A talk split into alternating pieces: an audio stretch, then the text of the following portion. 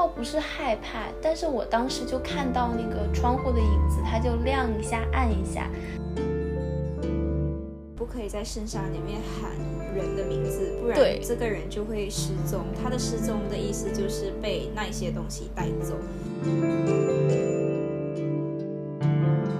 你们八字不合，以后一定会有问题，然后就硬生生把他们拆开。就是如果要是这种情况，就是我们年轻人一定会就狂骂，就说啊，就什么年代了，怎么还会有这种思想之类的。我觉得那是一个戏剧效果跟一个一个暗示，因为只有他一个人穿的不是符合的颜色，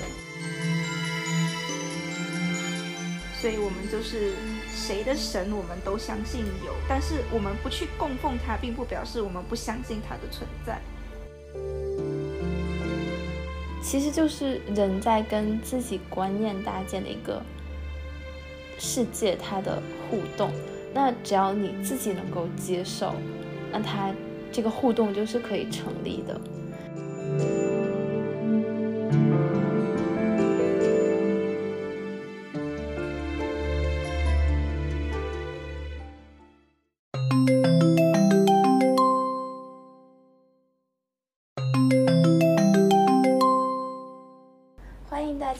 到苏博比亚，我是安阳。我是资瑜，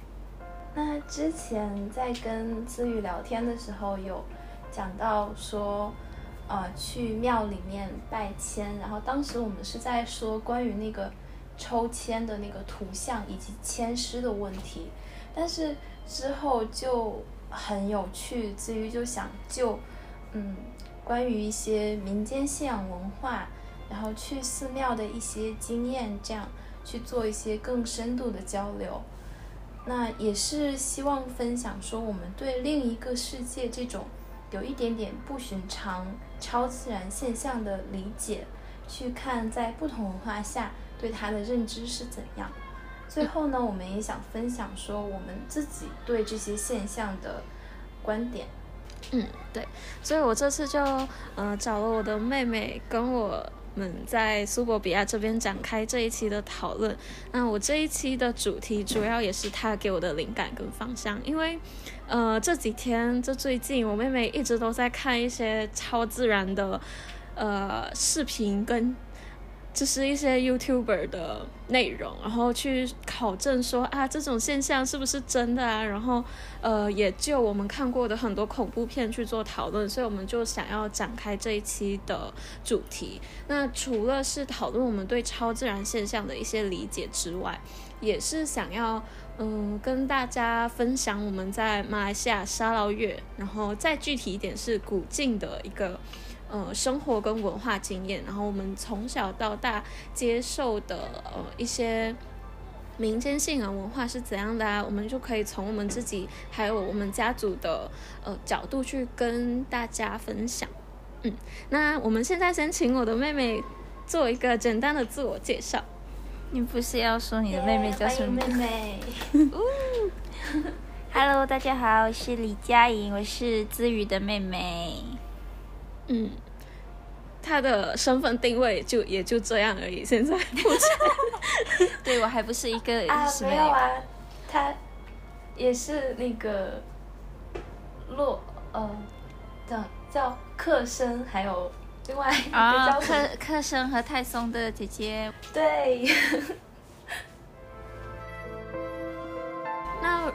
我跟我妹妹从小就在，不是从小，我们就生在马来西亚，然后我们是在古晋出生的，我们一直都在这里长大，然后也接受这边的教育。嗯，小学的时候我们是呃华小，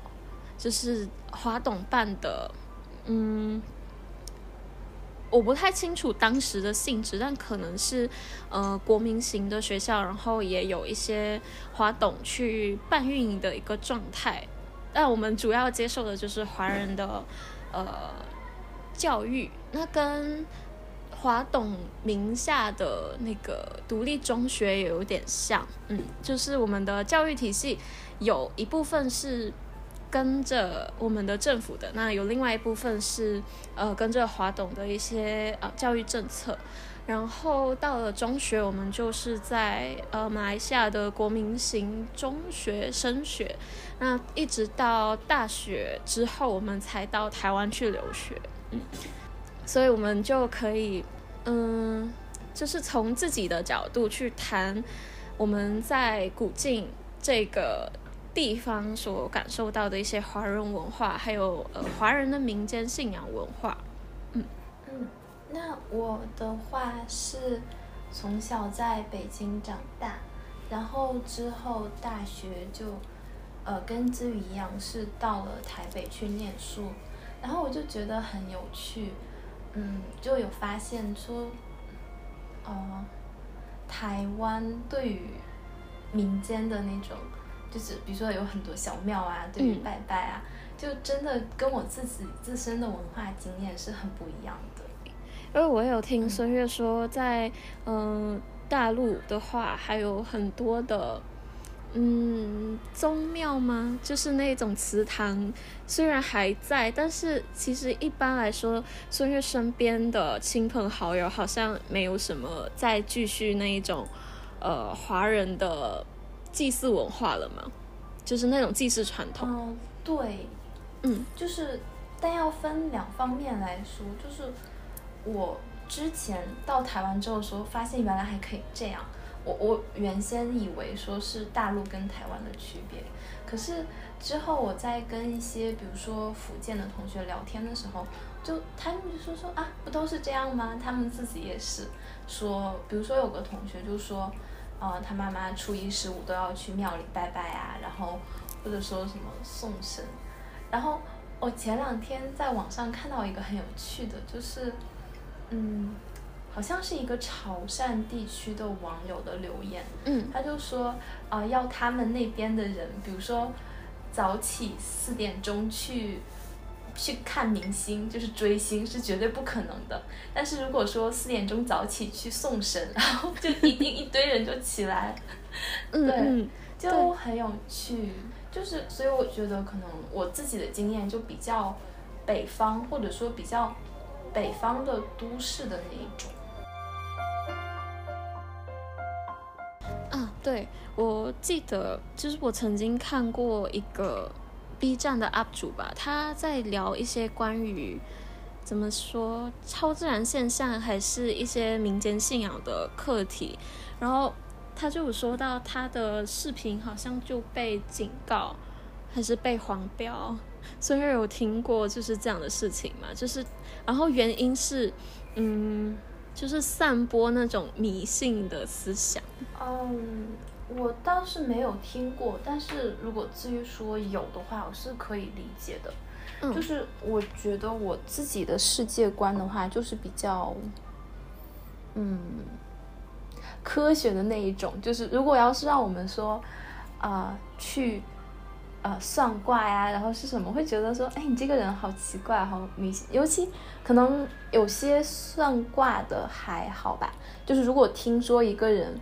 因为风水，然后把家里布置就改变，然后或者说因为风水，然后就，哦，这样说好，比如说男女朋友结婚，然后父母拿八字去看，然后说那个你们八字不合，以后一定会有问题，然后就硬生生把他们拆开。就是如果要是这种情况，就是我们年轻人一定会就狂骂，就说啊，就什么年代了，怎么还会有这种思想之类的。嗯，因为嗯，我们从小到大的话，就是嗯，义务制教育就会用比较科学的那种系统去教。啊，当然大家的学校教育应该都是这样子。然后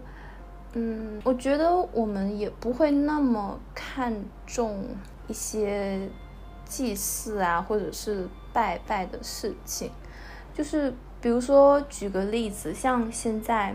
北京，呃，大家清明节就是会有三天的假期嘛。那其实除了踏青之外，有的家会有去祭拜的传统。可是像现在政府就提倡说要文明祭扫，然后包括如果你去燃烧那些。纸的话，它会有一些烟雾啊，或者说引很容易引起山林大火。那可能现在甚至都会有，就是在网上，然后你去点击一下，然后它就亮一个小蜡烛，这样的方式去，呃，祭扫。嗯，我周围的环境也都是可以，就是人大家会对这种就是可以接受的，觉得是一个很好、很正向的宣传。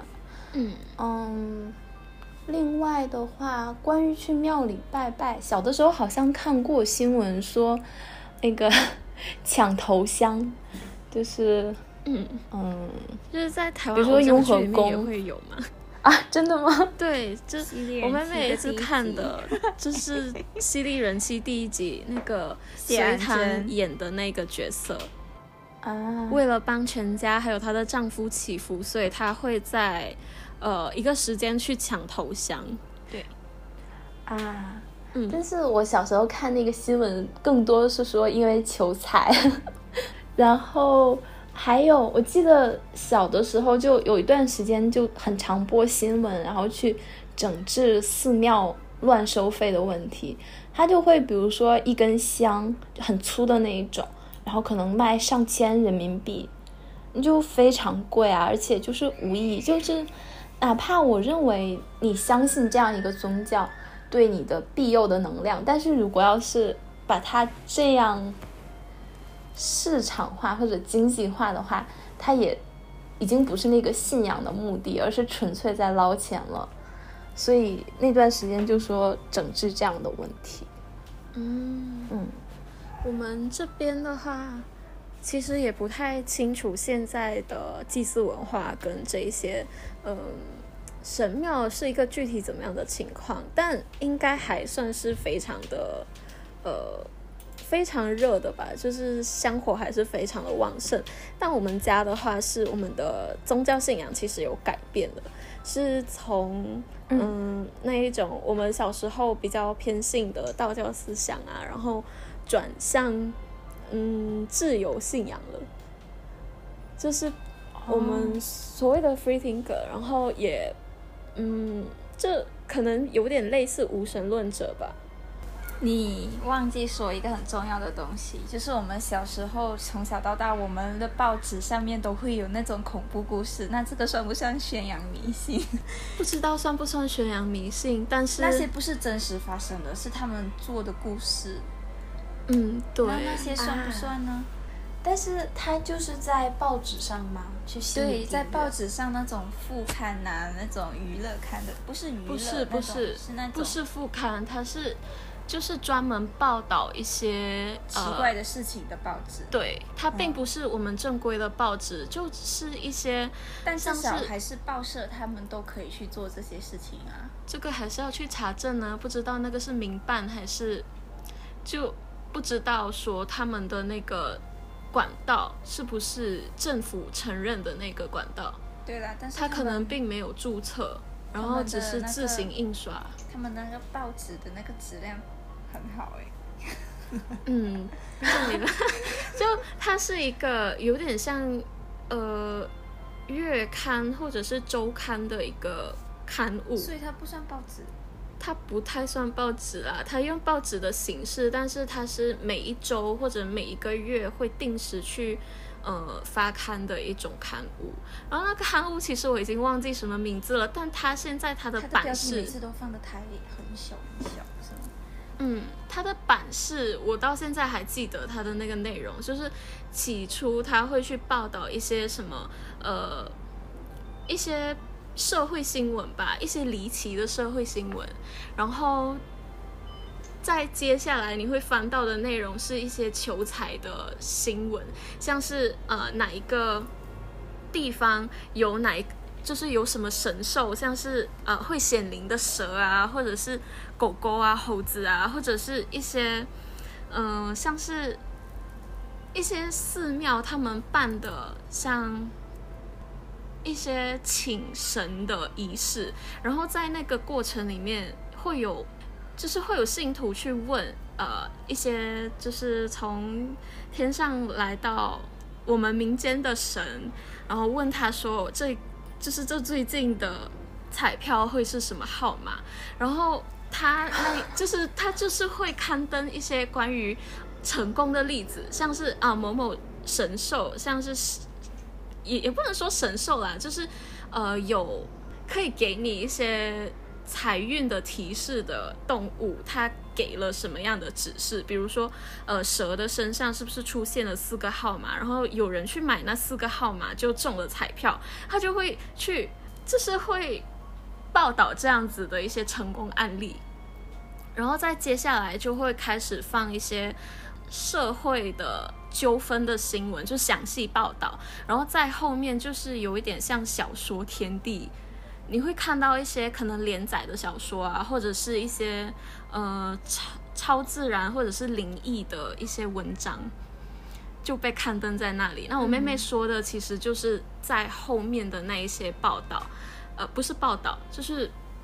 一些不知道是读者投稿还是有作家专门去写的一个专栏，就专门去收集像是呃女鬼的故事啊，或者是关于阴灵的故事啊。就有一个系列我印象比较深刻的是说，有一些出世未果的孩子，他们会他们的嗯，就是一些磁场吧，会留在民间，然后就是。那一些民间信仰就把他们称之为阴阴灵，但我觉得其实现在回想那些故事是有一点点道德教育的吧，就是有一点透过宗教去对女性说一些关于堕胎是不道德的啊，或者是你堕胎就会遭到怎样的怨气啊，会有怎样的报应这样子的一个呃效用吧。你读的时候，你会觉得很可怕，你会觉得以后如果我怀孕的话，我就不应该随便的堕胎，或者一定要好好的保护我的胎儿，就不会啊让他变成一个无辜被牺牲的生命，然后呃他的怨气会一直纠缠着人啊，或者是怎样的？没有，主要是他放的那一些恐怖的插图。嗯，对，他的版页也会放一些恐怖的插图，像是非常可怕的那种。呃，小孩的脸啊，然后被 P 过的一些婴儿的脸啊，我懂，我懂，就是这种灵异故事，那个氛围感非常重要。对，一个是比如说图片，尤其比如说你要是午夜，然后一个小风吹着你的窗帘，哗啦哗啦的，就更恐怖。对，就主要是这样，会觉得，嗯，那那就是我们从小到大读这样子的报纸，会觉得还蛮。这就会凉飕飕的。我们一般都是在大白天的时候才会读，如果是晚上，我们不会去看这样子的报纸，也没有那个机会了。不过，嗯，就说起来这种灵异故事的话，我记得我小的时候有一段时间就非常迷恋，然后好像还是在我们学校的图书馆，它就有那种杂书，就是这种灵异故事。我记得是那种黑色封皮。很厚一本，然后因为这种故事就随便写啊，你能写很多。然后他是用那种血红色的字在写他的标题，啊，对啊，就是一下子那个感觉就有了。对呀，对呀，嗯。然后我记得好像因为名字我忘记了，但是它上面那个种就宣传语就有说是什么天涯，然后。多少点击量，然后就非常有名那种，感觉是可能他作者先在天涯上发帖之后集结出来的这种，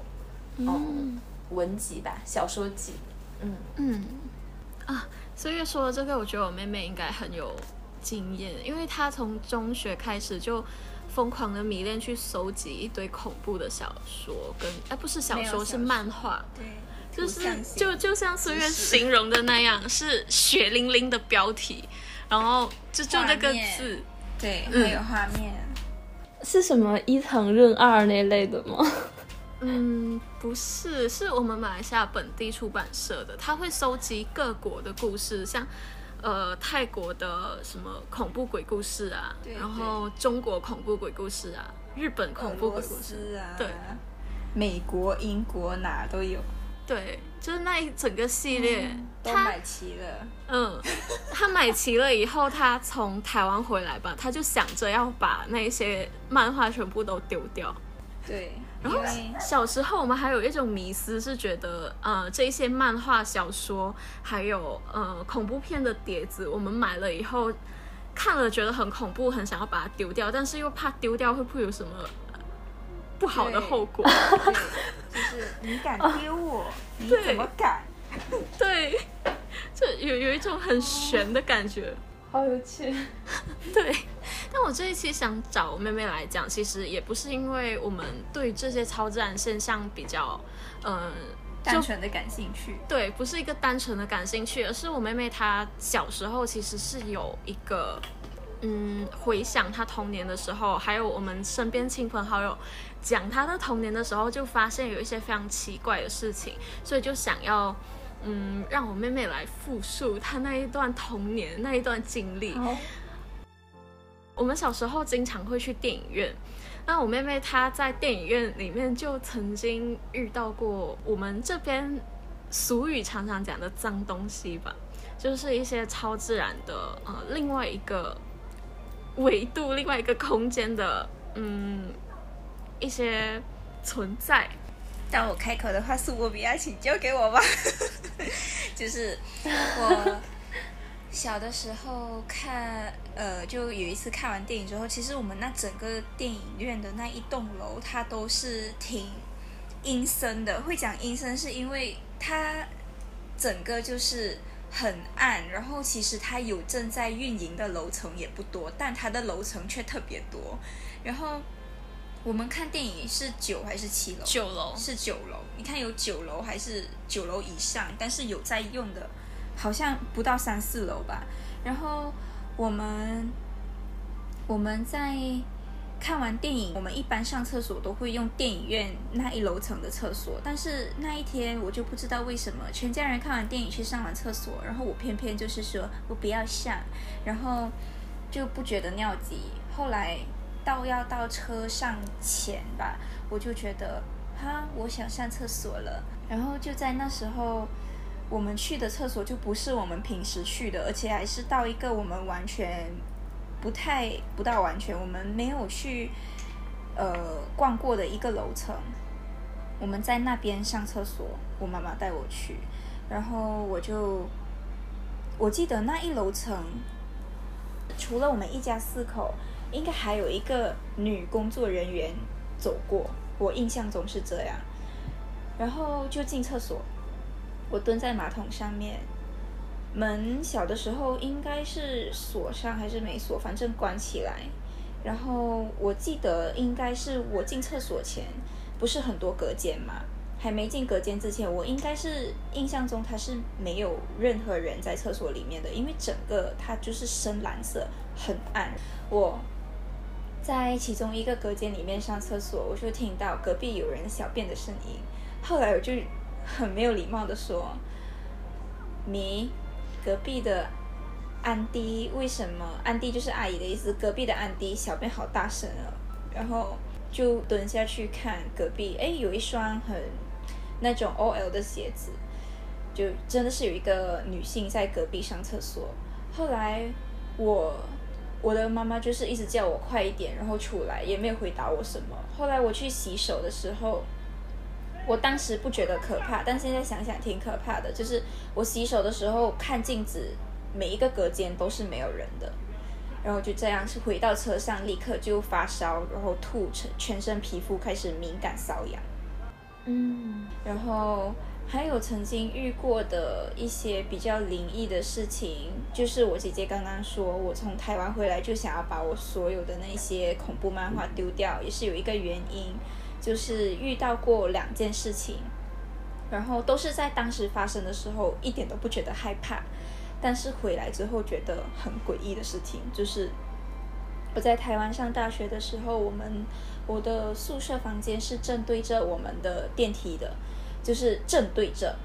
每到晚上十二点吧，我是我们房间六个人里面最幸福的一个，一般就是不用工作，所以我每次到在晚上和凌晨之间，我都是一个人在房间里面。然后呢，我的床就是在房间的正中间，我们的门上面有一个小窗口，基本上如果你在床上懒得下下去的话，你就是从那个窗口看，所以我就一直听到我们的电梯的门会一直开关开关，然后也晚上十二点到一点，一般在整点的半个小时后，差不多这样就会不断有电梯开门，是很正常的事情，因为很多人会下班回家嘛，尤其是我们那一楼层海青班，全部人都会下班回家，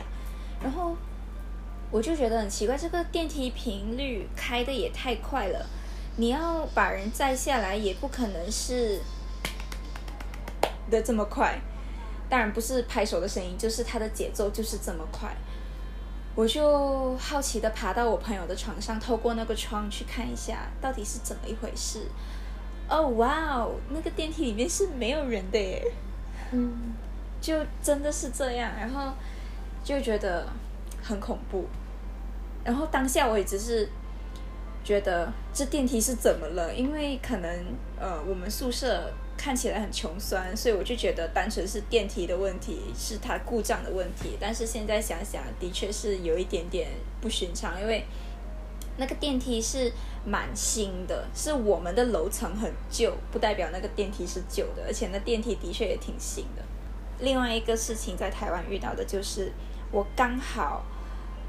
呃，就是在求证了某件事情之后，刚好就遇到了这件事情。也就是用苹果手机的那个 Siri，在凌晨三点的时候，他会回答你一些很奇怪的答案，就是不在他的系统里面回答的东西。然后这个我也有体验过，那时候我还是一个人租了房间在外面住，自己一个人躺在床上，三凌晨三点多吧，因为我们上班的原因，所以我们一般都是凌晨五点前没有睡觉是很正常的。但是那一天就是哦早下班，所以就回去睡觉了。然后就听到我的 Siri 就一直自己响，但重点是它不在我身，它不在我床上，所以不可能是我自己皮肤触碰到它，然后让它有反应。然后他回答的话是：不好意思，我不能够侦测到你说的东西，请重复。后来我就想说，一般都这样，因为你不说话，它也会出这样的声音。但是当下我会觉得有一点可怕，就是因为。你迷迷糊糊的睡觉，然后难道有人在讲话吗的这种感觉，所以就就继续睡。但是这个事情就持续了好几天，然后每天他会重复个好几遍，然后到最严重的一次是很可怕的，就是他就是在那个 Siri 开声前，他会有那个噔噔的那个声音。然后它出现的频率就变成噔噔噔噔噔噔噔噔这样子，就是它已经不是正常的，感觉很像是故障的。然后这个就是我觉得很恐怖的事情。然后那时候也已经接近毕业了，所以毕业回来之后，我就把这些恐怖的东西全部都丢掉。嗯。然后刚刚不是提到说我们觉得丢掉这些会招来不好的事情吗？就。有一点点悬的，觉得会不会有不好的事情发生，所以那时候我就把我妹妹用白色的纸张把她的书皮全部包起来，然后把它放到一个箱子里面，对啊，就没有再去碰过它，但也 忘了有没有把它回收掉。应该是回收掉了，然后也要多亏我们有把它用这些白色的纸包起来，然后就有一个漏网之鱼，在我不小心以为它是我某一本很私密的漫画的时候，我打开来看，Oh my god，吓死我了，竟然是恐怖的，因为它它我已经很久没有去看，然后那时候我的心脏就是有一点哦受到了刺激，就 后来我们也有算过塔罗牌。我们算了那个塔罗牌之后，就会觉得这些事情就有一点更恐怖的是，因为，呃，那个塔罗牌里面他就有说到，我的我的属性是那一种，会把我自己不想要的力量藏起来的那一种人，所以。很有可能是因为我长大了，接触了很多科学的东西，所以我觉得我不想去相信，或者是有一点害怕的话，我自己去屏蔽掉这一个所谓通灵的能力的话，也是有可能的。这就是让我之前经历到的东西变得更加恐怖的一个事情。嗯嗯，那就是妹妹说的这种经历，我自己是没有啦，但是我其实有。就是身边的，就是真人真事，不是故事看来的。嗯，就是比如说读心术，哦，不是不是那位老师，其他的人。然后，嗯，我想一下哦，还有就是有的人他就是说电影院跟医院他绝对不能去，因为特别阴，然后一去他就会生病。嗯，然后就很多，然后我记得，哎，反正就是类似这样的啦。但但是像妹妹讲的，嗯，也是可能就是要分开，可能有的可能真的是一些未知的那种力量，但有的，比如说像电梯那种，或许就是一种氛围感，然后让你。尤其可能看过很多那样的漫画，然后会让你越想越怪。包括，嗯，如果不说妹妹的事情，有一些经历，因为人的记忆，它就是会，就它并不代表真实的状况，就有的时候是会被做修正的。嗯，所以比如说像，嗯，比如说看到就是可能下面有鞋子，可是之后又回头发现全都是空的。也也不一定说就是真的是一些什么状况。当然，妹妹之后说回去之后就很不舒服啊什么，那可能是或许是有遇到一些不干净的东西。嗯，就觉得，嗯，孙悦说的也没有错。我们长大以后，一些记忆会修正，然后可能我们小时候接触过的一些事情，也就我们现在的一些认知会对它有一些改变。然后，嗯，但同时我们又会觉得，会不会它也可能是真实的？因为，呃，就是不说迷信或不迷信，就是也不说，呃，玄学，呃，这些比较超自然的东西跟科学的东西有没有一个平衡点的话，我们如果两边的现象都接受，两边的说法都接受，就会重组出一个非常奇怪的，嗯，对于世界的认知吧。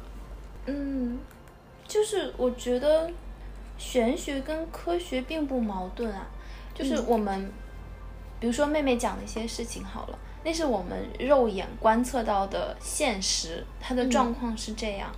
那基于这样的状况，然后我们用自己的逻辑做了一个解释，就是人自身的逻辑。然后那可能或者甚至用一个故事把它填充完满，那它就是玄学。但是如果它是被，呃，可以经过反复观测或者说什么可验证的，那它可能就是一个科学。所以就经常有人说什么要科学啊，要怎么怎么样，不要迷信。就是如果说，嗯，就是我觉得大家一般语境下的科学是很狭隘的。就是科学其实只是一种我们已经认识到，然后已经可以解释的东西。那这并不代表说就否认那些我们观测不到的东西。对，嗯，只是对，只是那些是我们暂时解释不了的。可是如果现象发生的话，那它就是需要被去，呃，对，承先是要承认，然后我们再去解释这样子。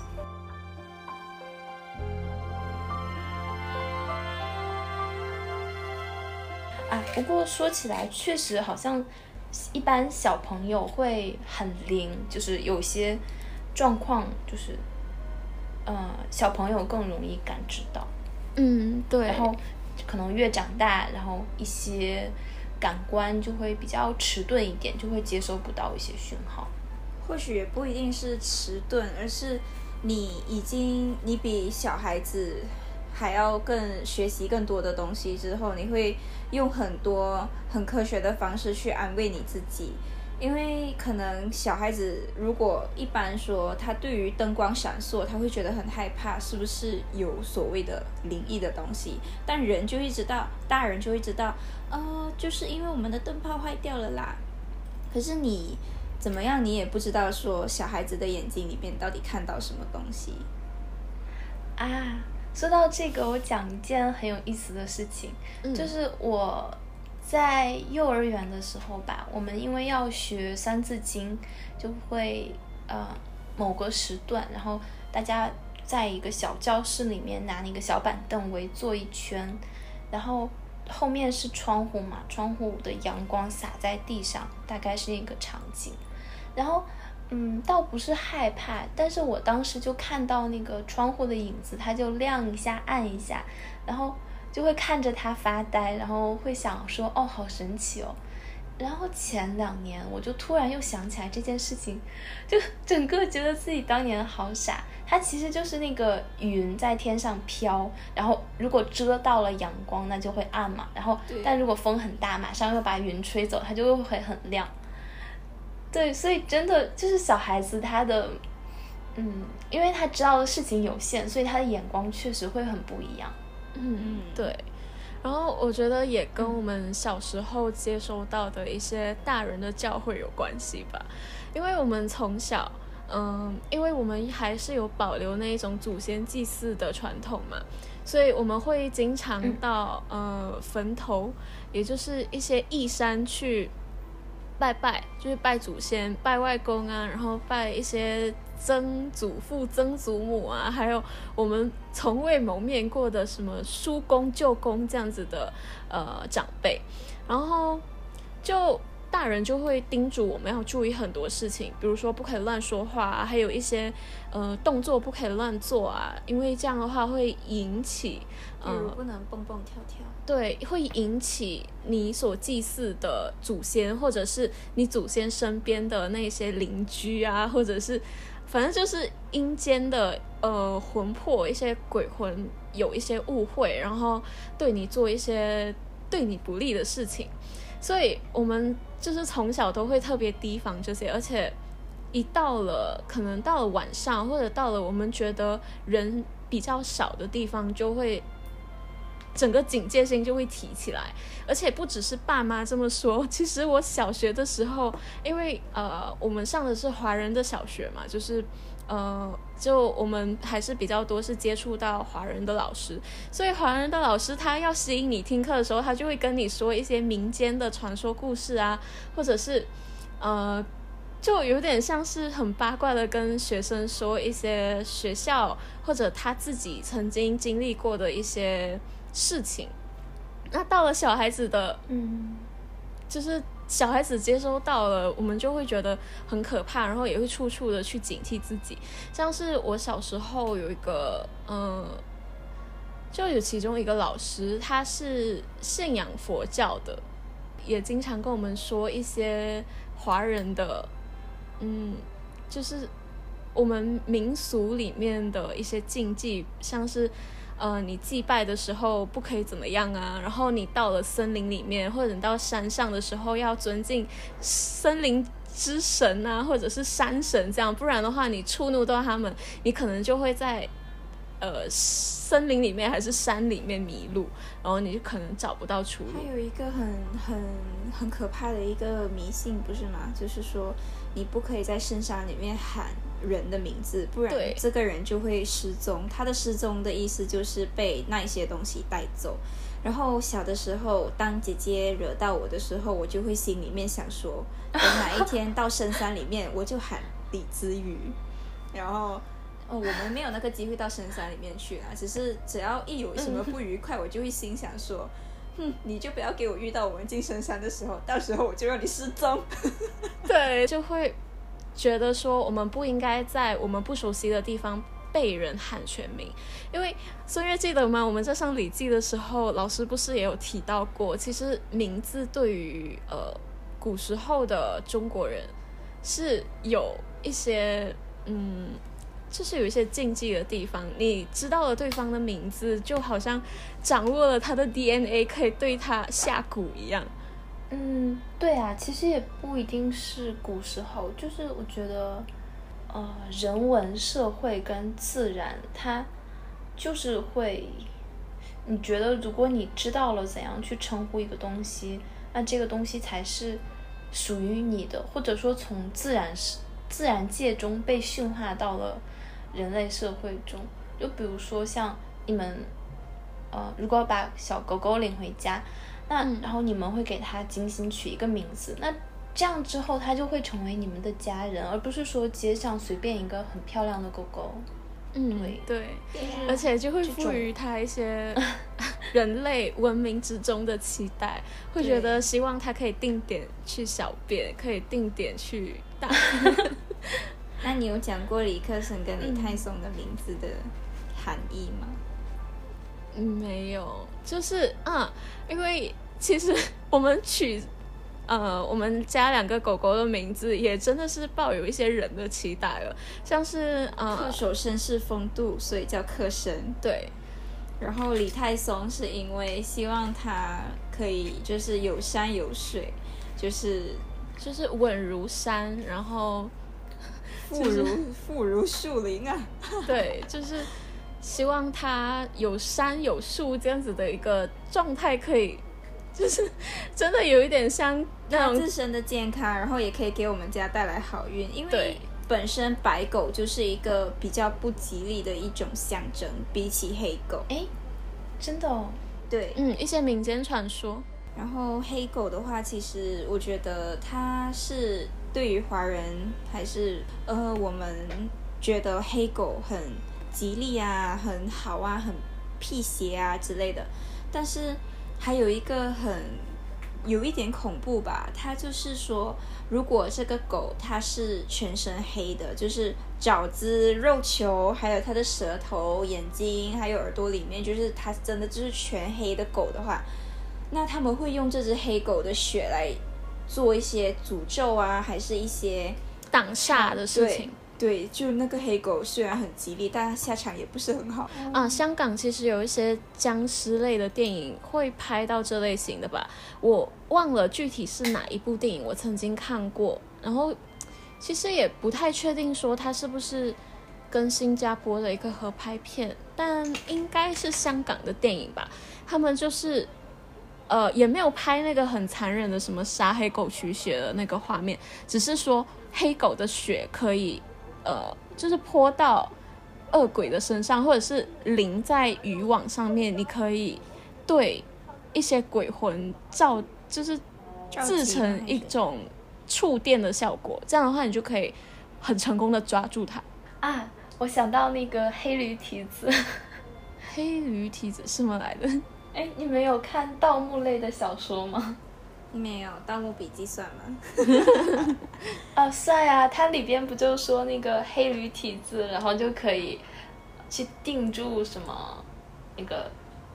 比如说有尸变的尸啊，或者是怎样？哦，对对对对对对吧？对对对对对。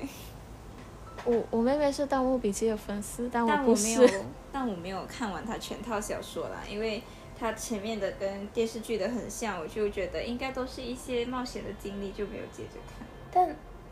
没有哎，其实反而《鬼吹灯》会比较冒险小说，《盗墓笔记》我觉得是在走剧情线的。啊，对，但是因为我一开始以为它是这样，所以我没有接着看，然后就停下来了。对，所以我觉得说，我们嗯，像孙悦啊，还有我跟我妹妹在嗯我们的家乡这边接收到的一些文化经验，其实不太一样。像我们小时候啊，刚刚我说到的那个老师，其实也不是说华人学校的老师都会跟学生说这样的事情，而是这个就是民间故事啊，这些传说本身就会很吸引学生去听，所以他就把这个当做是他个人的呃一个吸引学生听课的方式去跟我们分享他听过的一些民间故事。但呃，他真的也是一个比较有个人魅力的老师，然后也是因为他说了很多这一些故事，让我一直记得他到现在。但并不是每一个华人学校里面的老师都会跟我们说这类事情啊，只是嗯，我觉得说我们就是我跟我妹妹身边的很多长辈都会因为他们各自的呃信仰，他们的呃宗教习俗去跟晚辈说一些他们觉得很重要的事情。啊，对，其实像至于说那种宗教，就不是说真正哲学意义上的那个宗教，而是就是像生活习惯，对吧？比如说像沿海，他就不会翻过来鱼去吃，然后也不会说“翻”这个字。哦，对对，沿海的人、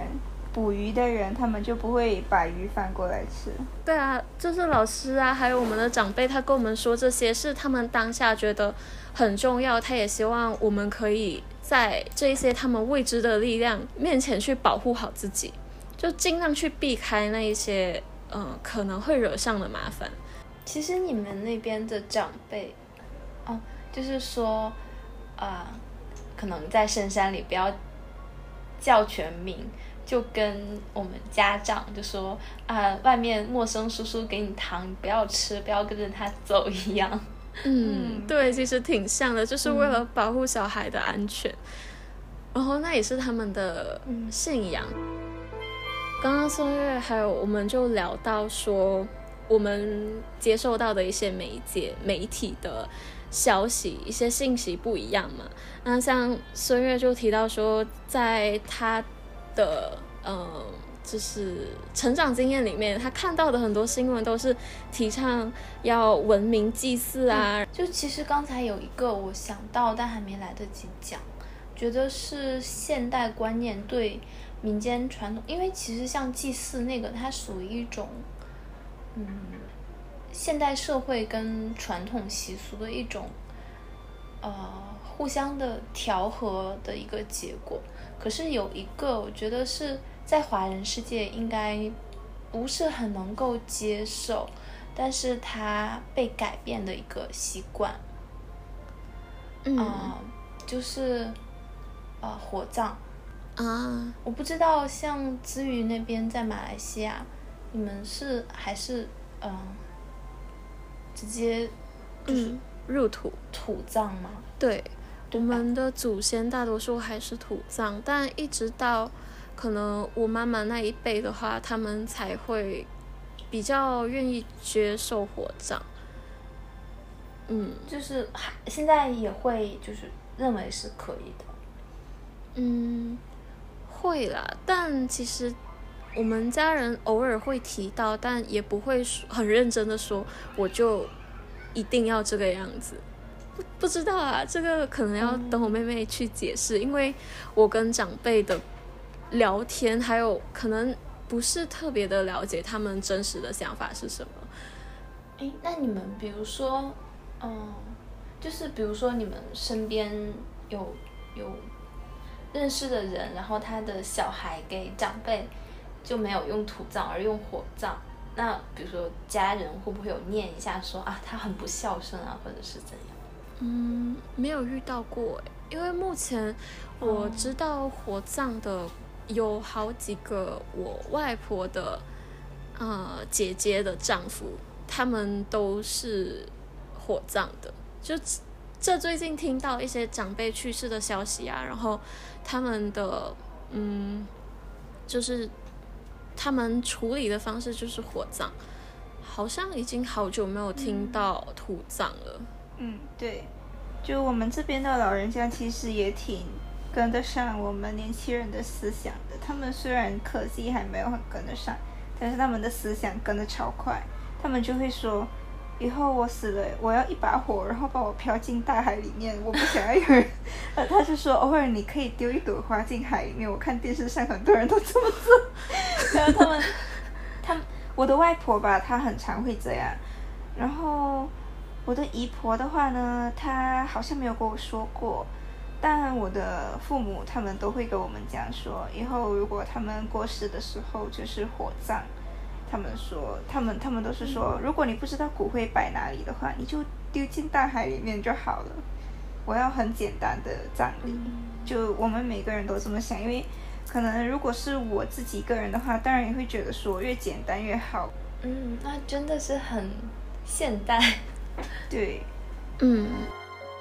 我们说的也是我们家的长辈，他们这么想。但其实我身边还是会有很多朋友，他们都是比较虔诚的教徒，像他们可能还是会很定时去祭祀祖先，然后他们也会在特定的节日要呃吃斋食，然后也要就是可能拜神啊，然后上神庙啊，我们的阿公阿妈就是这样。啊，对，我们的爷爷奶奶也是这样，就是我我妹妹说，就是我们的爷爷奶奶他们其实有早就准备好。对他们有那个准备一种，是一种吗？我忘记那个词了，就是先就是授官寿衣吗？对对，就是先把自己的衣服放进空棺里面，然后再埋到呃他们买好的那个坟地。诶，对，也有一类说法是觉得说这样的话，呃，这个长辈这个人他提早去准备好自己的阴宅，就会长寿。啊，就是比如说骗过那些管理生死的人，然后以为就是忘就忘记去把你勾走这样。嗯，对，有这样子的传说，但我我们也不知道我们的爷爷奶奶他们准备那个是为了什么，但可能呐、可能就有这样的一个嗯准备吧。不过刚刚听子瑜讲，我就会觉得说，你们那边对宗教的认知就是一种一套就是被一代一代继承下来的生活习惯的感觉。对啊，就是，嗯，对，我不知道该怎么说。可是我身边的话，呃，如果我听到一个人说他信了教，他一般会是一种，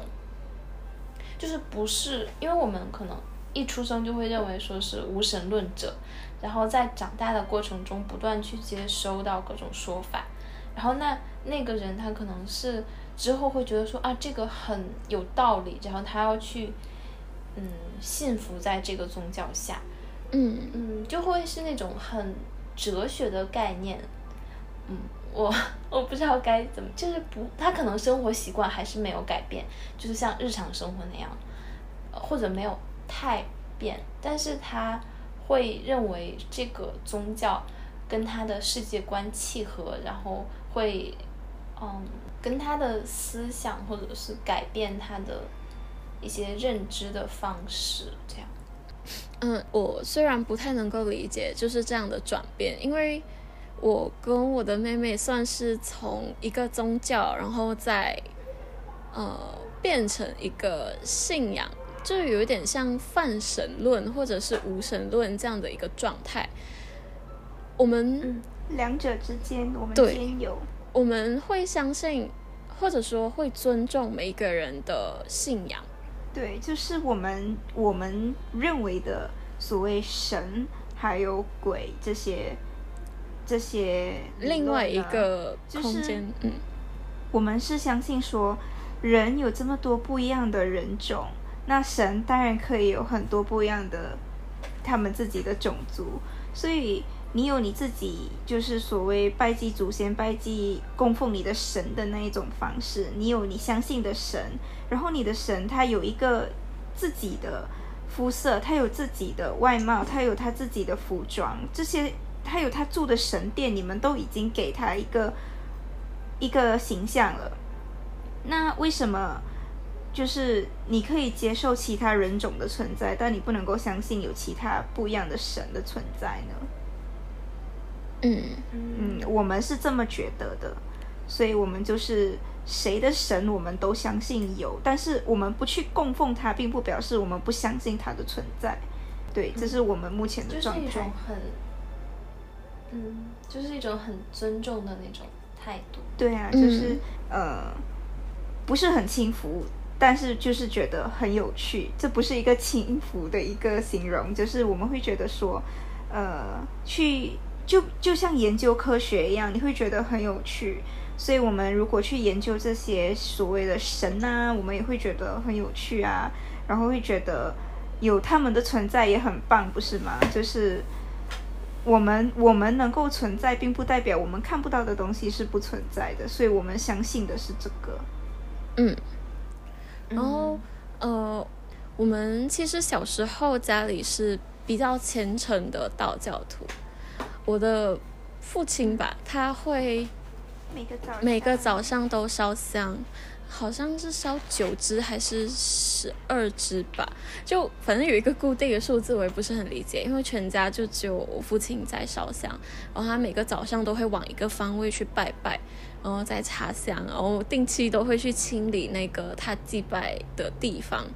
然后我们的舅舅其实也是初一十五都会上呃观音庙去拜拜的一个很虔诚的信徒。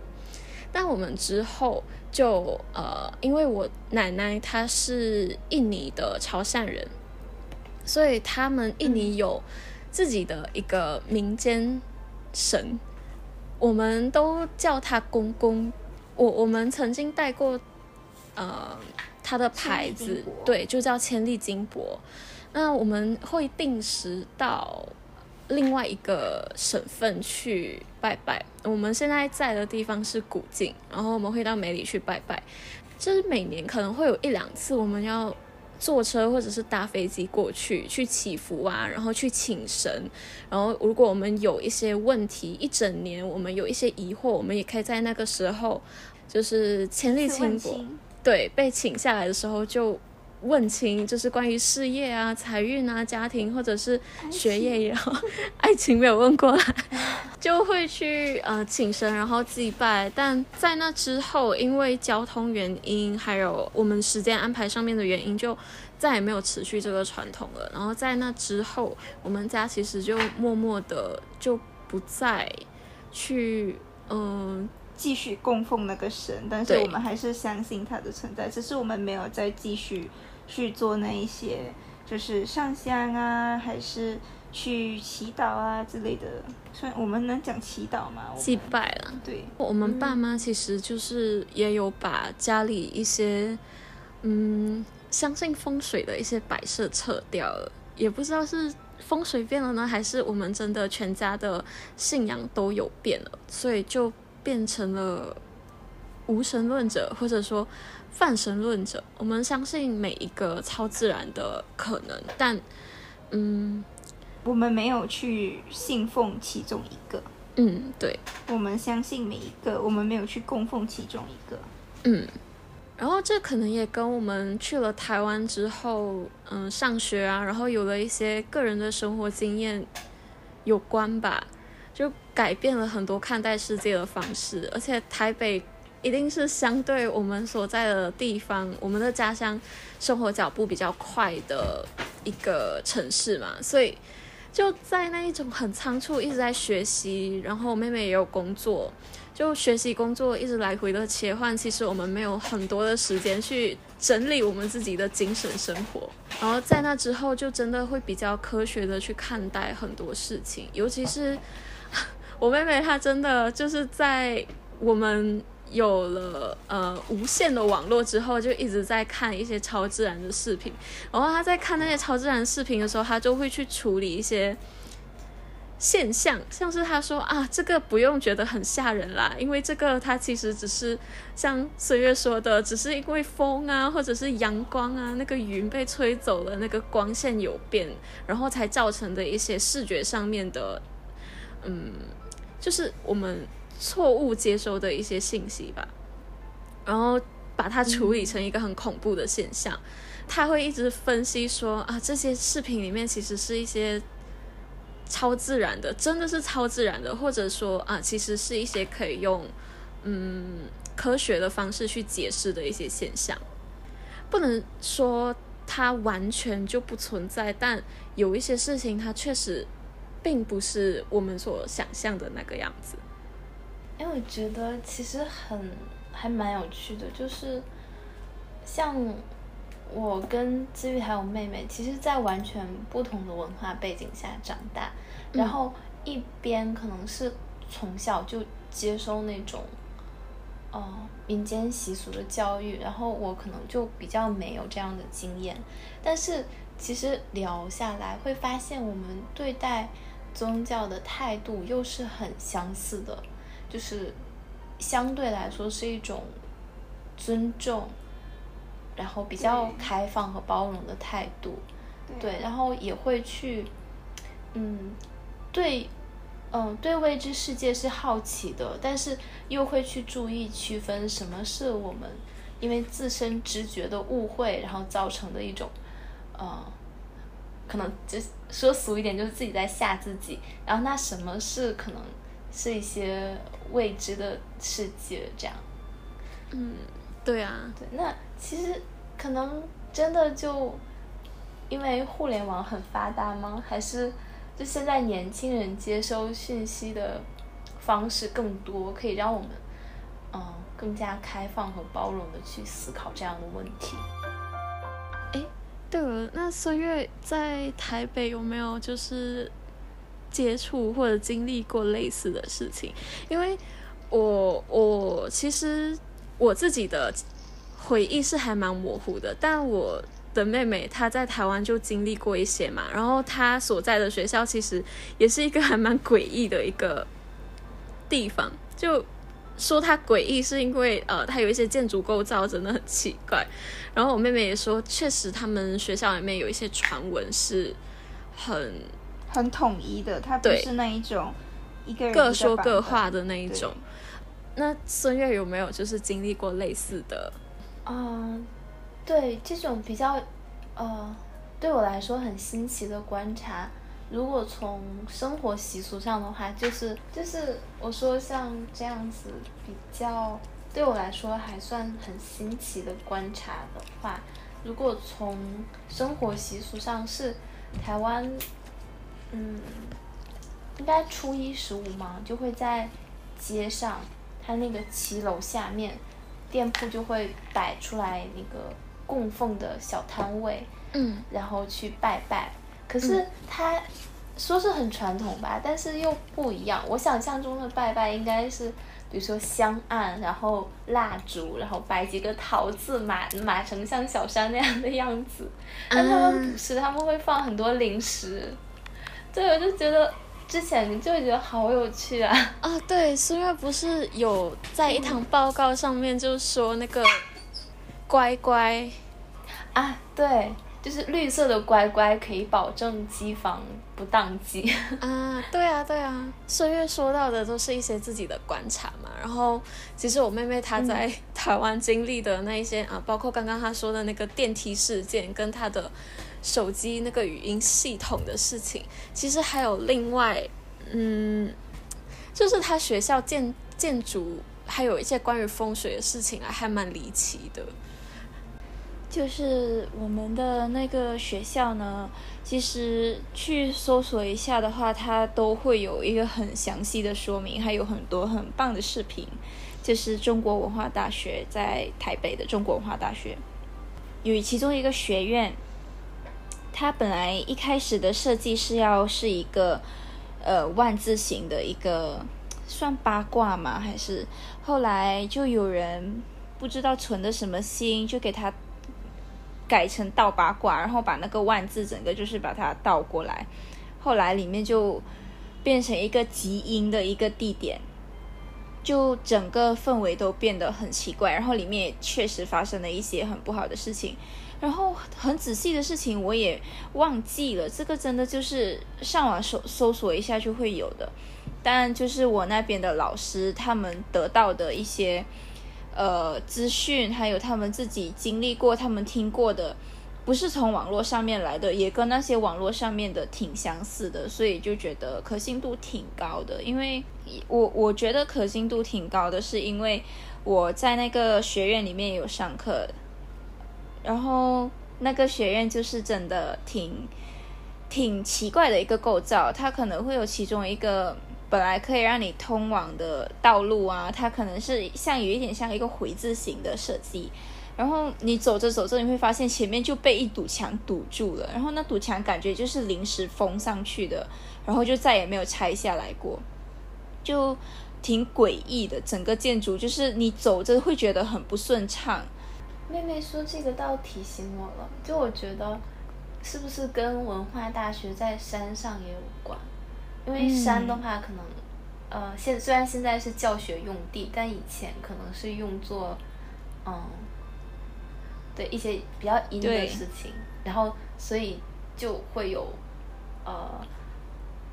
这样的传说留下来。嗯，然后在我去上班的路上，我们有一个路，我们叫它为小路。反正就是我们有两条路，一个是从我们学校的后门，你就可以走到我们打工的餐厅，然后另外一条路就是从女生宿舍的一个旁边的小路去走，然后它就会，呃，更靠近，走八分钟就到我们的餐厅了。但如果你走大路的话，就要走半个小时左右吧。在那条路上，很幸运的我没有遇到过，但是，呃，我的同学。我觉得很诡异的事情是，我是无意中听到他们在聊天的，就是，哎，你们昨天上班回家是骑车还是走路啊？然后他们就，哦，我们是骑车诶，哦，我们是走路诶，就这样回答。然后后来就有人说，那你们有没有看到一对母女啊？然后就他们就纷纷说母女，然后。他们就开始就眼神交流，然后我听到很诡异，我也就看着他们的反应，他们就好吧，不讲了，算了算了，就这样。后来有时候他们会更加，后来这个就在我们这几个常常打工的这些人里面就开始流传，尤其是那些没有机车只能走路回去的，他们就比较常会遇到，因为其实你开机车开得快的话，你可能也不会去注意，但是走路的话一般。遇到的几率当然就会比较高，然后我就想说，哎，他们是不是在那边住的啊？因为那边的确有房子啊，还是什么的，会不会是在那边住的？但是诡异的就是一对母女手牵着手站在那边干嘛呢？大半夜的凌晨三点，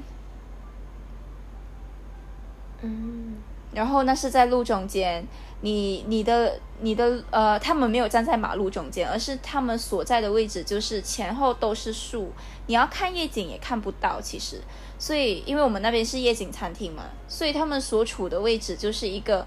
已经可以用隐秘跟无聊的一条路上，一个一一小段路上那边，然后他们就是很不约而同的，大家看到的都是一样的，嗯，影像，所以就觉得说。这件事情就挺恐怖的，然后我个人觉得它更恐怖的是，因为我不是去求证的那一个，我是无意中听到大家在聊，然后就觉得哇哦，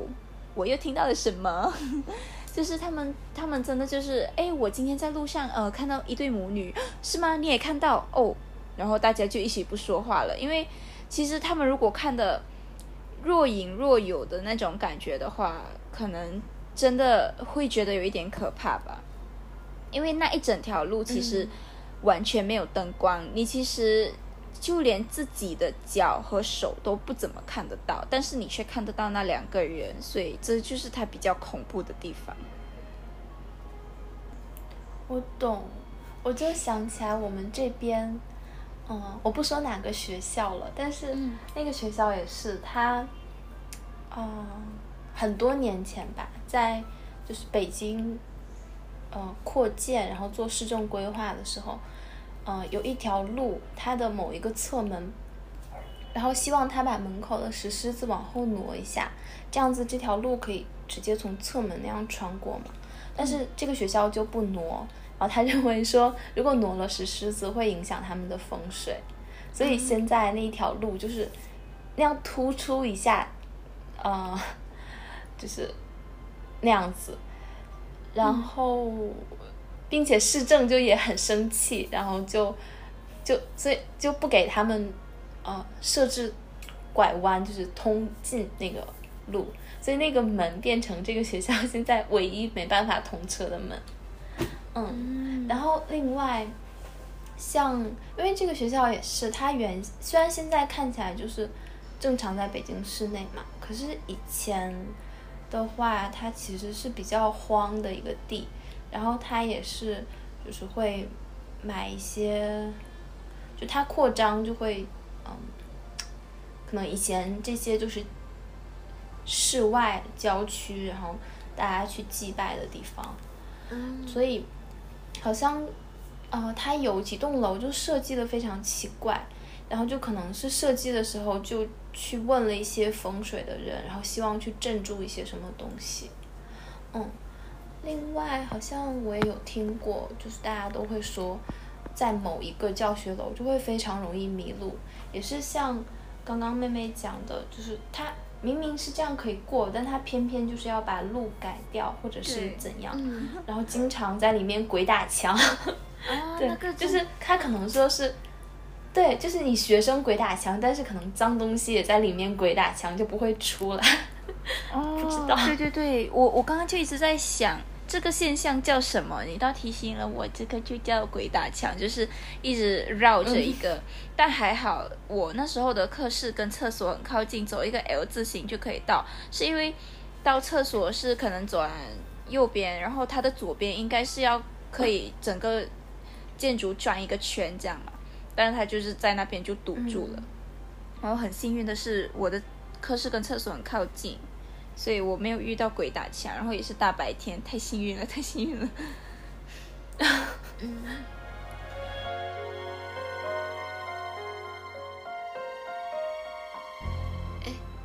我好像就是还本来还想就是说到一个。就是其实我们小时候经常看的都是香港跟新加坡的剧比较多嘛，然后香港其实有一段时间很常会拍那些什么僵尸啊，或者是呃嗯灵异片啊这样子的故事，然后有一个比较长的系列叫《阴阳路》，然后那个系列里面其实就有。拍到刚刚呃孙悦跟妹妹讲的那个鬼打墙的现象，就是在影院里面，然后一直不断的重复一个空间，然后一直呃离开不了他们要离开的那个影院的厕所，然后还有就是，我觉得我们小时候经常看这些电影，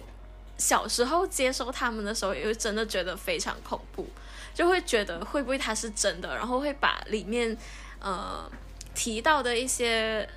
像是禁忌啊，或者是一些民间传说，都会很相信。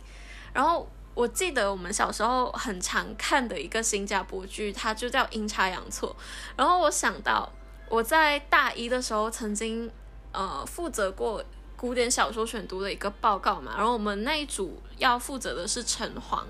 就是从包公小说里面去呃。整理一些关于城隍的，呃，就是城隍这一个神他出现的章节，还有他的功能，他在里面扮演了什么样的角色，这样子的一个话题，里面就说到城隍的信仰建立，其实就是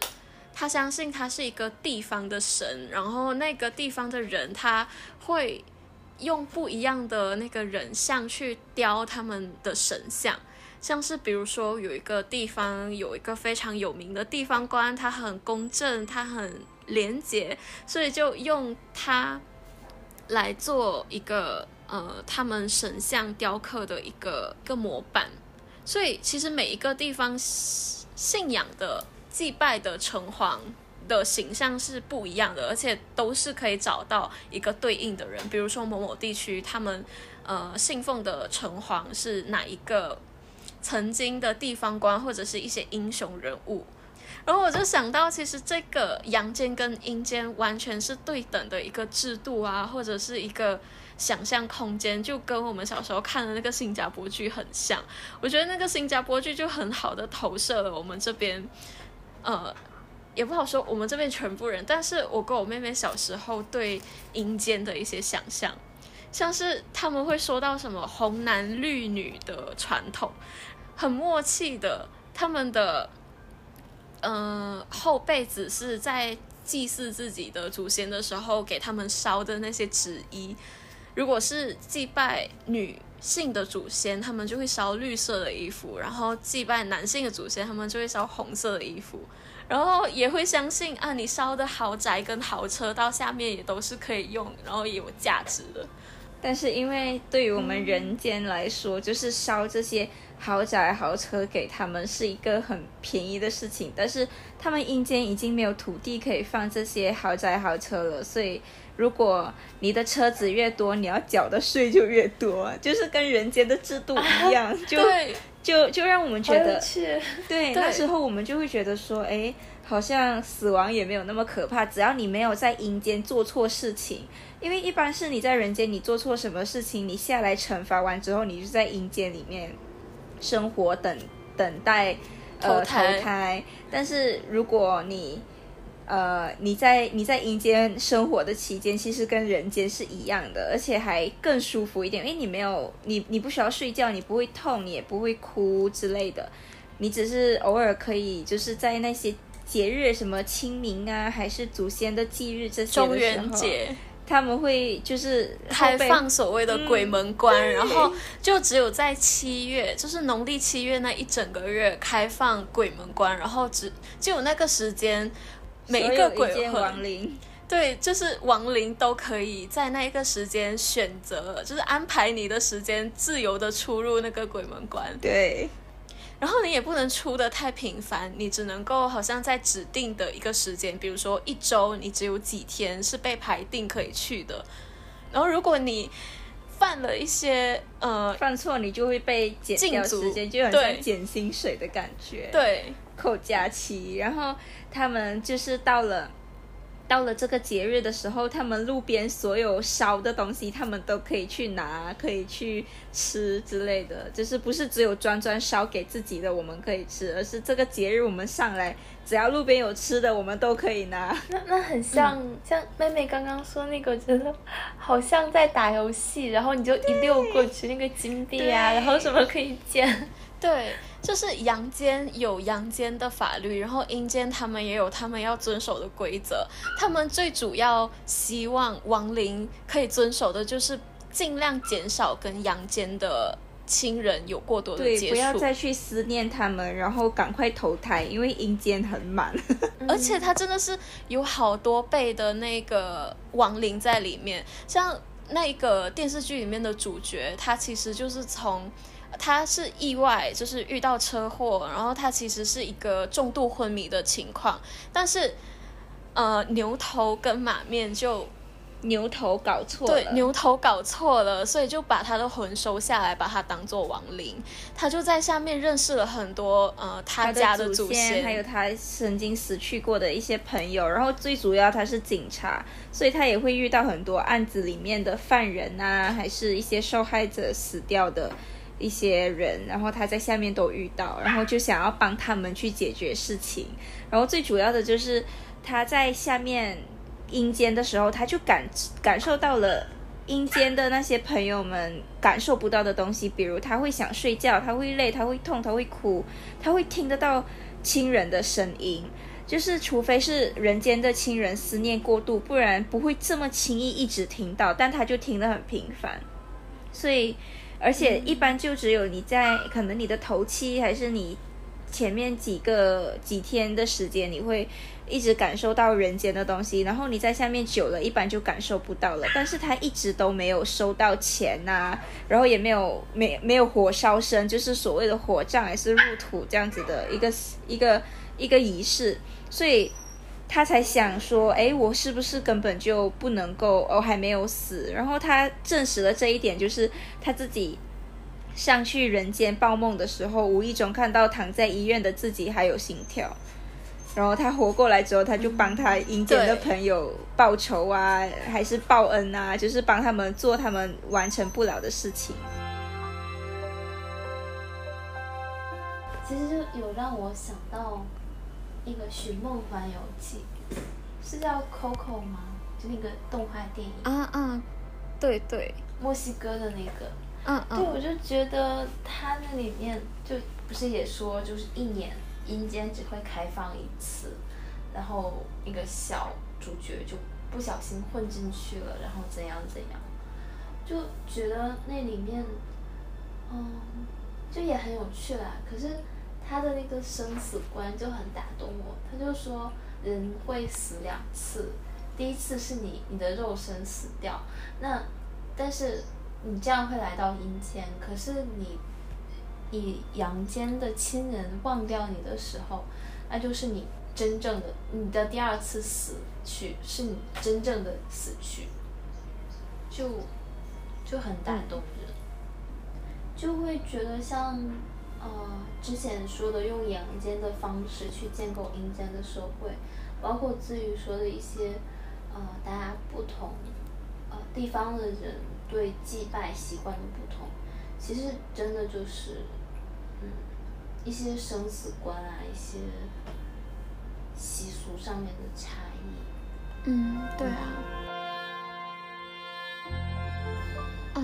其实刚刚那个我们聊那个新加坡剧，啊，是新加坡剧，不是香港的电影。他，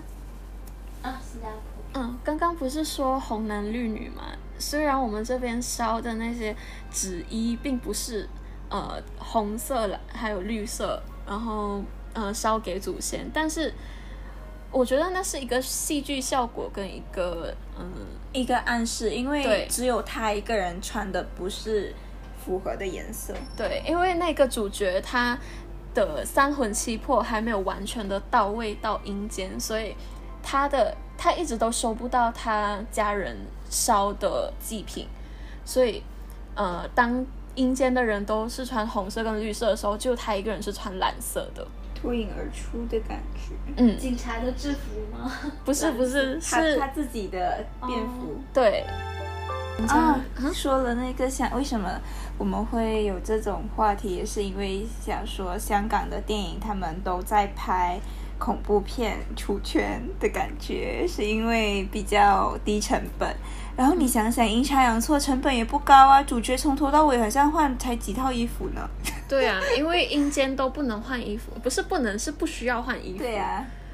鬼魂就就都很合理化，因为我注重的是剧情，我管你穿什么衣服啦。对，其实那个电视剧它的品质不是，就整体服化道看起来是很一般的，就可能现在还看不入眼的那一种，但它的剧情是真的非常吸睛。对，然后到现在我可以每天都重复的看也没关系，然后我还可以记得它的剧情。对啊，但香港不是拍看起来真的很经典，嗯、就是挺经典真的很经典的一部。嗯，嗯，我们挺喜欢的啦，因为其实早期的新加坡电视剧现在也不错啊，只是我们小时候看的那些新加坡电视剧都是。它的剧情都很完整，而且人物的性格啊，还有他们的行为啊，都很有逻辑，就是很鲜活啦。嗯，所以就是我们从小就接受这样的，嗯，就是世界观吧，阴间跟阳间啊对立啊，然后呃，阴间的秩序跟阳间的秩序是很相似的啊，所以就很自然会就会会很快的建立那一些超自然空间的认知吧。诶，说到这个，我其实好像还没有跟子瑜讲过。嗯我之前一直想写一个小说，就是我把大纲拟出来，然后故事线拟出来之后就丢一边，没有把它弄出来。就是，嗯，因为我去到台北念书之后，就觉得，尤其咱们正大也是在一个山上嘛，嗯去如果坐二三六往深坑方向的话，转过一个山之后，它后坡上全都是各种，呃，怎么说，就是祭拜的地方。然后像正大，其实院儿里边也有一个，呃，坟墓，嗯，在那个桥边校门那边。嗯然后就可能因为我觉得那个环境很神奇，就就呃以那个为背景，然后嗯就想说在那个山上营造一个灵异的空间，然后去讲一些小故事这样子。嗯，然后，嗯，对，然后怎么说？我对这样灵异现象，我我对它的认知是像一种磁场一样的概念，就是因为你相信，所以它就会聚集，就会更多的存在。然后，但是又因为它的存在，就会让你更加的相信，所以我就会觉得说，其实那个山坡它是一个比较特殊的存在，所以那种灵异在那个山坡就会更多的聚集，所以就以那样为背景去搭建一个小世界这样子。嗯，因为思月有跟我说过，你想要写一个故事，但是你没有说具体是怎样的故事，然后你是说啊以正大为空间，但也没有说是怎么样的一个空间。正大也挺大的呀，呃，虽然没有很大啦，但它的空间还蛮多的。原来就是很戳孙悦的点是这边哦。对，嗯，哎，但是我好懒哦，感觉嗯是写不出来了。不会啦，就我觉得其实灵异故事跟超自然故事吧，就这一种有一点魔幻奇幻的故事元素，所以会不会觉得其实它停留在我们的脑海里面，会是一个很强烈而且很很鲜明的一个形象？就可能我们会很久都。没有办法动笔去写它，但是一旦那个形象、那个感觉在你的脑海里面建构了，你随时要把它翻出来，好像是一个很很能够直接的去感受到的。就我觉得，嗯，刚刚妹妹她有说到嘛。呃，香港他拍恐怖片然后出圈，其实不是他拍恐怖片出圈，而是有一段时间香港电影的市场低迷，然后他们也没有太多的制片资金，然后独立的那种制片公司，他们其实呃会以就是一些比较独特、比较小众的题材去做他们的故事内容、他们的电影内容，所以那一段时间，嗯，他们创作还蛮多这一种。呃，就是超现实的故事，这种超自然的故事，但其实它的内核都是呃关于什么亲情伦理啊这样的。就因为它很低成本嘛，然后你要一下子就把人带进电影的情境里面的话，其实这一种元素是很容易让人很快的，就是走进电影的那一个空间里面。嗯，就是我。觉得其实还蛮好理解的，因为就是灵异世界，大家会认为很鲜明，很容易在脑海中被接受，是因为他们既跟这个世界的经验相关，但是又有不一样的地方，所以就是它会既可以跟我们的真实世界做对接，但是。又其实反过来是用一种更有用一种比较别致的眼光去来去观察我们的真实世界那种感觉。嗯，比如说像我们一般说红男绿女，就可能当做俗语来接受，但在刚刚讲的那个影视剧里面，他可能就把它反过来，然后去应用到一个世界里面这样子。嗯，对啊。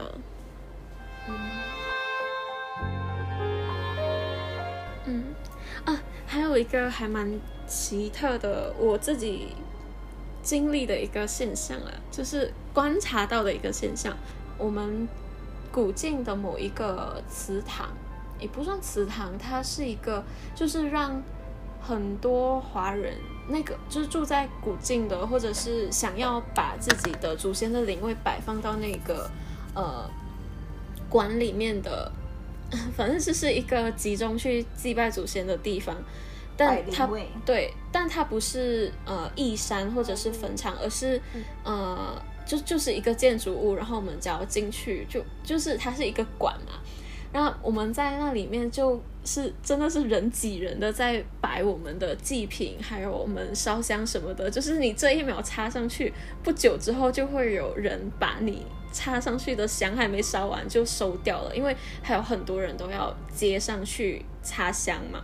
然后我们就是祭拜的那个过程也会特别快。那就嗯，我就从小，然后一直到大概二十岁左右吧。然后二十一岁之后，好像我们就没有再去祭拜我们的外公了。嗯，就呃那段期间我就。观察了我们周遭的其他人，他们供奉的祭品，就会因为那个馆它里面的一些设计跟维修有改变。因为之前可能就是东南西北都有灵位，好像也不是，就是三面墙是有灵位的，然后呃入口也就一个管道，所以就三面。前面都会有可以供奉祭品的桌子，但之后就，呃，把那个地方撤出来，因为他不要让呃，就是我们去，就是把那个地方搞得比较脏吧，因为祭品啊什么可能都会掉地上啊，然后很多东西，还有我们的我们我们穿着鞋子的那一些脚印都会。就是会让那里很难清理，所以他就把摆灵位的那个空间完全的变成一个不能够摆祭品的地方，它就完完全全是清空的一个状态。然后摆祭品的桌子全部都移到前面的大厅去，所以在那段时候，就很多人觉得摆蜡烛很不方便，因为。那个桌子你要买一个烛台就很贵，然后你再去买那种瘦长的那种红色或者白色的蜡烛，你又要点先点火，然后再融那个烛蜡烛的底部，再把它粘到桌子上嘛，然后这样就会很弄脏那个桌子，所以现在几乎很多人都把那个蜡烛换成莲花，也就是我们供奉。佛教就是在佛寺里面会用的那种莲花的蜡烛，就它变成了一个比较方便的，就是仪式全部都简化之后，我们的祭品也有一些家庭会做一些改变。以前会觉得我们祭拜就要拜整个鸡或者是一整条呃那个白切的猪肉，但是。现在他们就会觉得说啊，就是我们的祖先比较喜欢吃烤鸡，所以我们就不用白切鸡啦，我们就用烤鸡吧。然后祖先其实不喜欢吃全鸡，他吃不完整个鸡，我们就给他吃鸡腿就好了。说起来，就全部东西都简化。在我过年的时候，有在台北的超市见过那种糕点做的三生，就连肉都不是了。嗯，真的。是啊，因为之后我们要去处理这些祭品也不简单吧？就是我们对我们家其实又不太喜欢吃呃白斩鸡、白斩鸡啊，还有那个白切的猪肉啊，就觉得很难去处理，然后每次都要找想要吃的亲戚或者朋友，然后把他们送过去。那有一些又会觉得很不想要吃曾经祭拜祖先的祭品啊。就每个人的信仰和每个人的想法都不一样，就很难处理那些祭品，所以我们家就会简化。然后我们就发现，其实跟我们一起去那个呃那个馆去祭拜祖先的家庭，也会开始简化他们的祭品。我我感觉可能也是因为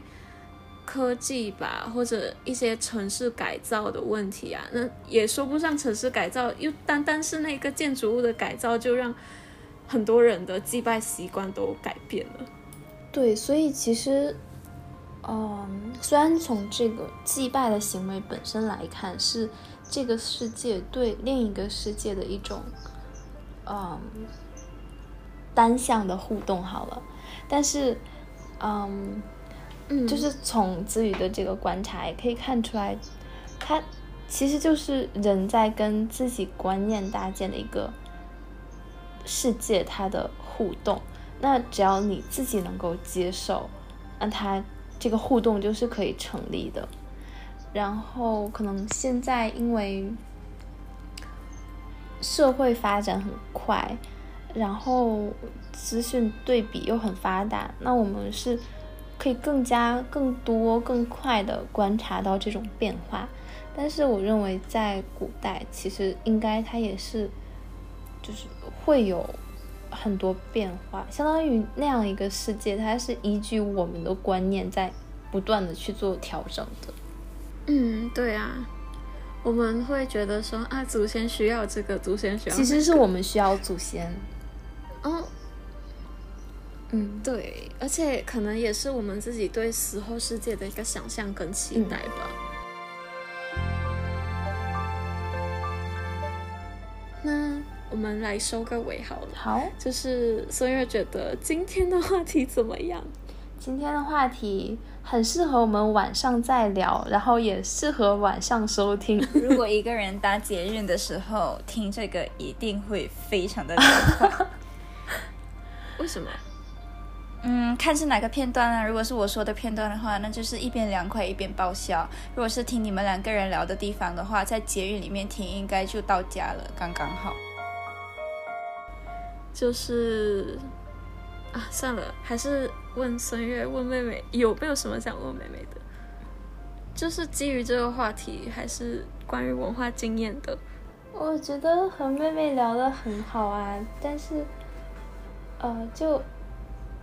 就觉得聊的就这个话题还蛮充分的，可是就有会想说，其实妹妹以后可以多多加入啊，三个人一起聊天还蛮有趣的。真的吗？那我们明天不是要聊阳光普照吗？妹妹对孙悦的印象怎么样？我对孙悦的印象跟他的头像一样，哎，就是舒芙蕾，橘子口味的舒芙蕾。应该是一个西红柿。可是它看起来也像橘子。哎，但是至于我刚刚你在我知道它是西红柿，但是它就感觉，就就是它的样子也很像橘子，所以就有一种就是刚刚妹妹问至于我我呃、嗯妹妹对我什么看法，但我心里在回忆说啊，我乍一想起来妹妹是什么样，我就会想到橘子的舒芙蕾，就是那个味道和那个淡奶色，然后蓬蓬的很可爱的那种感觉，真的。对呀、那是我们的第一次，也是唯一一次见面，对吗？还是我们后来还有再见？没有了对呀、就一次见面。嗯，希望之后可以在北京还是在我们家这边跟随月见面。对呀、就就听声音就知道孙悦一定是一个又漂亮又有气质的女生，跟我的姐姐就是完全不一样。嗯没有。嗯，害羞，讨厌。孙悦上一次在聊暑暑假的那个计划的时候，我们不是说到我我跟妹妹想要开度假村嘛？然后孙悦说他想要参加我们的计划，他是要做我们的 client，他要做我们的客户呢，还是他是要做我们我们的股东？做我们的股东。哇塞孙悦，孙悦可以负责提供西红柿还有橘子。好，欢迎光临，我们只需要我们要一个很漂亮的前台小姐，说话很好听的前台小姐，当然就非孙悦莫属。希望不要就是被变成门神一样，然后人家本来开开心心的进来，被我吓跑。呃，我来的是马来西亚，怎么这里会有人说这么标准的中文呢？就是看我长得嗯很很凶神恶煞，然后就嗯跑掉了。没有啦，孙悦怎么会凶神恶煞？孙悦？如果孙孙悦是凶凶神恶煞的话，那我肯定就是那那个那个那个红色面具，然后眉毛很粗很凶的那个是什么什么来着？夜叉。母夜叉。啊，那我们干脆就把啊度假村改成鬼屋好了。我们这一期的聊天就到这边结束啦。今天很开心可以跟孙悦和妹妹一起聊天，这也是我们第一次三个人聊了这么久。嗯，那我们下一期的节目再见啦，拜拜。